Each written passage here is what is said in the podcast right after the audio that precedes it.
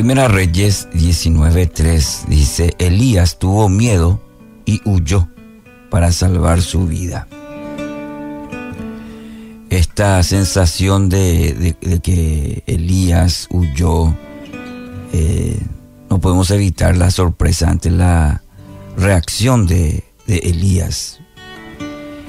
¿Por qué? Y bueno, porque este varón eh, había desafiado a 400 profetas del poderoso Dios Baal que esclavizaba la vida de los israelitas. Eh, no solamente fue un instrumento escogido para una dramática demostración del poder de Dios, sino que también supervisó personalmente la, la destrucción de estos agoreros. Y posiblemente Elías ante esta situación después de una victoria contundente, una, eh, una situación espectacular, diríamos, de victoria. Pero posiblemente Elías se relajó después de esa victoria, semejante victoria, y se dio el lujo de bajar la guardia.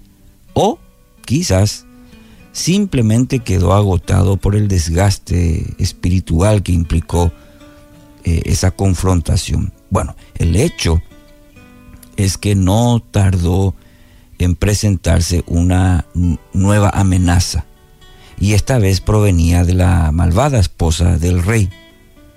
Desquiciada por la humillación sufrida, juró ponerle fin a la vida de Elías. La valentía del profeta se vino abajo en un instante. El miedo se apoderó del corazón de, Elías y se echó a correr. El temor, querido oyente, el temor desplaza la fe y paraliza la razón. Alguien dijo una vez esto, muy interesante. El temor desplaza la fe y paraliza la razón.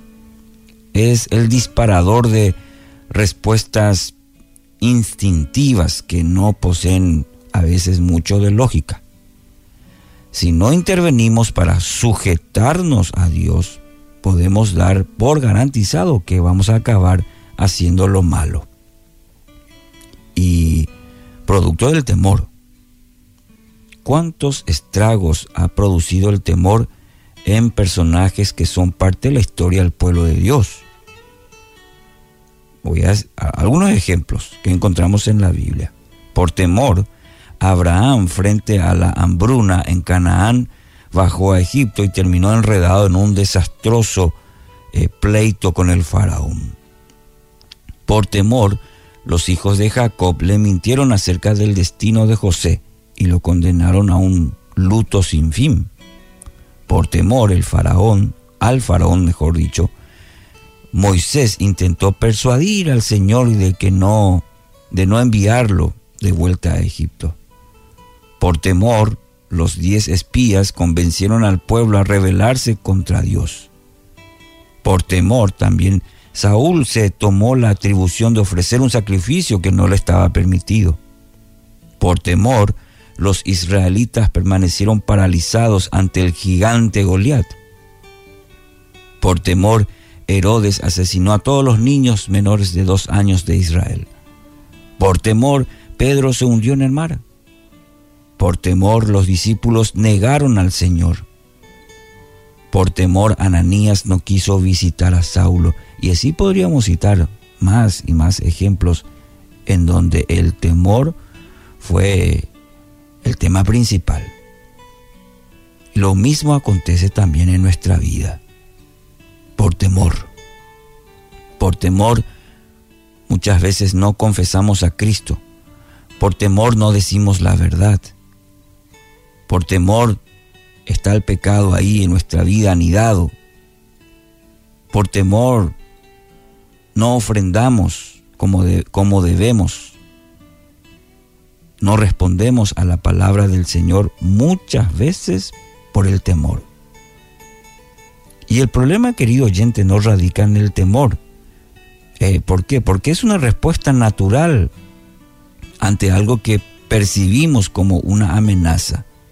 Ahora, al igual que otras emociones, el temor debe ser sujetado a Dios, porque es mal consejero el temor.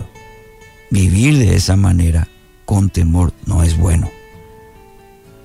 Hay que confrontarlo, hay que sujetarlo con la ayuda de Dios. El Maestro Jesús en Getsemaní justamente luchó por sujetar la angustia de la cruz a la voluntad del Padre.